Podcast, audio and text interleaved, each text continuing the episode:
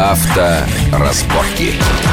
Итак, мы продолжаем обсуждать главные автомобильные новости минувшей недели и предстоящих э, месяцев. Итак, э, полное закрытие предстоящее э, в мае-июле МКАД для грузовиков тяжелых, независимо от того, транзитный, не транзитный, и существенный штраф в 5000 рублей. И вот мои гости утверждают, что рай на МКАДе вокруг не наступит. Ну, я согласен с этим, потому что, да, если мы сейчас посмотрим статистику, вот по, после сколько, полутора месяцев э, введения этого запрета... Ну, пока 300 на... рублей все таки как-то это... Но, тем не менее, на 30% э, утверждает, по крайней мере, департаменты московские, на 30% упало количество грузовиков на МКАДе, и до 71 с чем-то километров в час выросла средняя скорость движения. Я скажу честно, э, я согласен... Кого? Абс...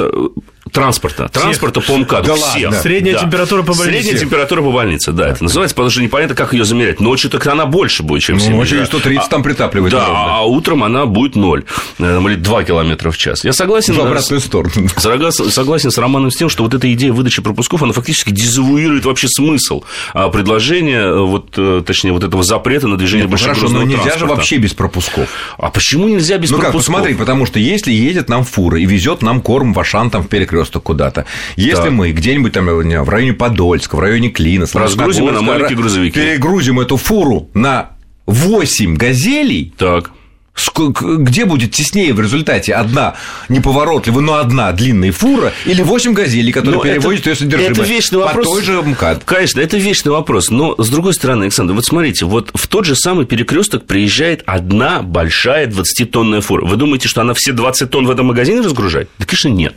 Потому что не грузится фура конкретно, не, не бывает в одной фуре кисломолочная продукция, нет, там, я не знаю, химикаты какие-то. Только капуста. Ну, не нужно 20 тонн капусты в одном магазине. Она все равно несколько магазинов Правильно, но этих перекрестков 5-7 в этом регионе, районе да. в Москве, например, да, и вот она сюда, там, не знаю, 5 тонн сюда, 5 тонн сюда, 5... у всех есть капуста. Нет, у перекрестка условного есть выбор. Либо он пускает 11-тонник, который объедет не 5 э, перекрестков, а 3. 3, допустим, да. да. Либо он пускает эту фуру, если ему так хочется пустить эту фуру, в 22.00 она заезжает с распределительного склада, в 22.15 она заезжает в пределы МКАД, и, пожалуйста, до 6 утра хоть объездить по всем перекресткам. То есть смысла все равно нету перегружать на маленькие газели, которые больше места займут на дороге, чем одна большая. У, у людей есть выбор, они Конечно. хотят действовать как сейчас. А потом не забывайте, все таки маленькие грузовики более экономичные, они более маневренные, им гораздо проще подъехать к месту разгрузки, их гораздо быстрее разгружать, и гораздо быстрее но место, загружать. место они на дороге занимают, Слушайте, это ну не ничего страшного, ну, может быть, место не занять, но я, с другой стороны, заметил и еще одну такую забавную вещь, когда у нас ввели вот этот вот запрет первый раз с 1 марта, что я заметил, что на всех радиальных магистралях появились фуры.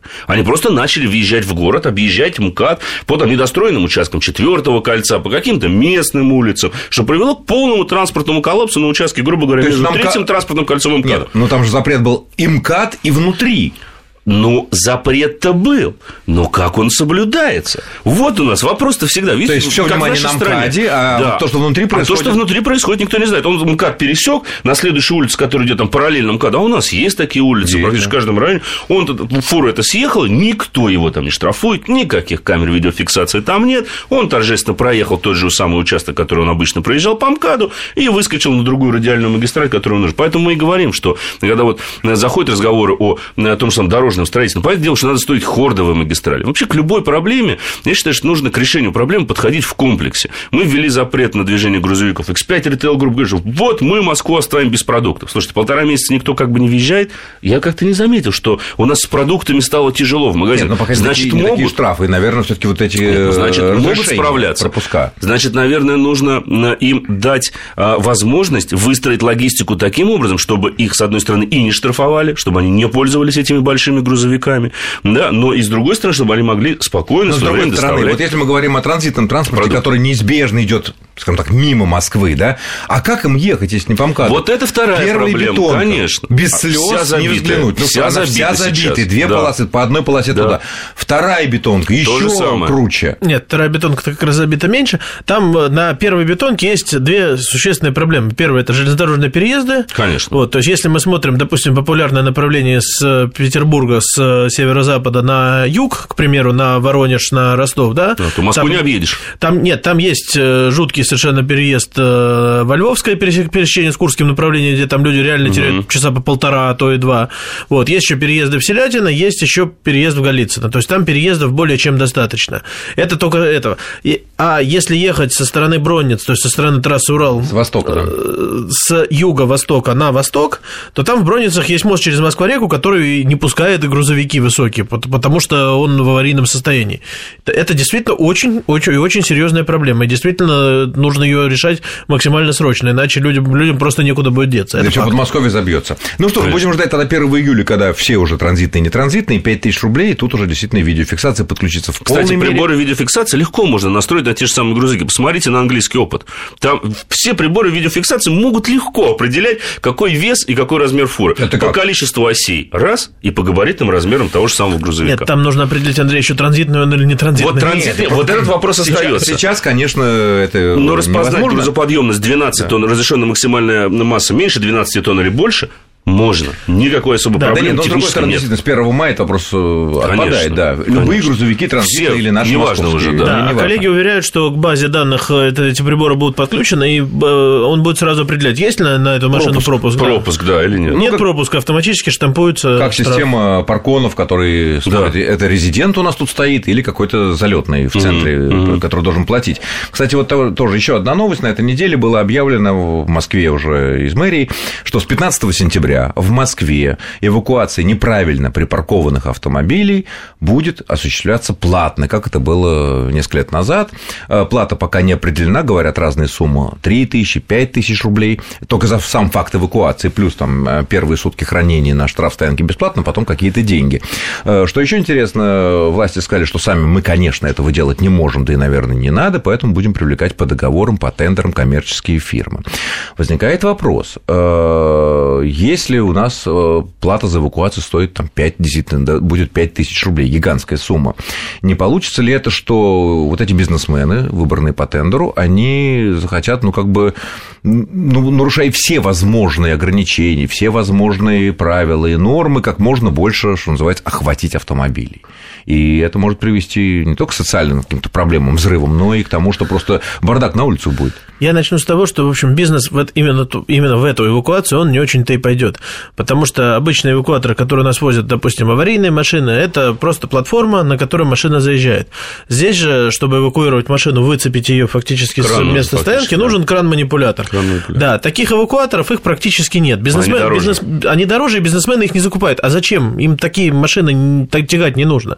Вот, то есть, что бизнес... Ну, даже сильно битую машину на простую без крана эвакуатор можно затянуть цепями, ну, как-то затягивать Конечно, без крана. В Америке есть. В Америке есть эвакуаторы на базе пикапов. Они не, просто ну, цепляют только переднюю ось или только ну, заднюю Америке... ось и волочат машину. Но это, опять же, он должен к ней подъехать за... Конечно. Сзади. Не, сзади или спереди. У нас-то эвакуируют машины, которые стоят плотненько, подряд, спереди, подряд. Если, если просто вот они в линейке нужно все эвакуировать, они просто самые первые начнут а. и так далее. Так делается в Америке. И я думаю, что если этот бизнес будет прибыльным, почему нельзя исключать вероятности, в том числе каких-то социальных волнений на этой почве. Если этот бизнес будет прибыльным, а, то те же самые бизнесмены, которые захотят в него войти, они из Америки спокойно закупят поддержанные вот эти то есть небольшие эвакуаторы. А, технических проблем а он не, не, не может не быть прибыльным, если мы платим 5 тысяч рублей за сам факт эвакуации, за процесс, э, при том, что обычная коммерческая эвакуация, если я просто вдруг захочу сам, или вынужден эвакуироваться, я должен заплатить в Москве сколько? Ну, Полторы? Ну, тысячи рублей. 2-3 тысячи, да. В районе 2 тысяч. Такая стопроцентная прибавка по сравнению даже с стандартной рыночной стоимости добровольной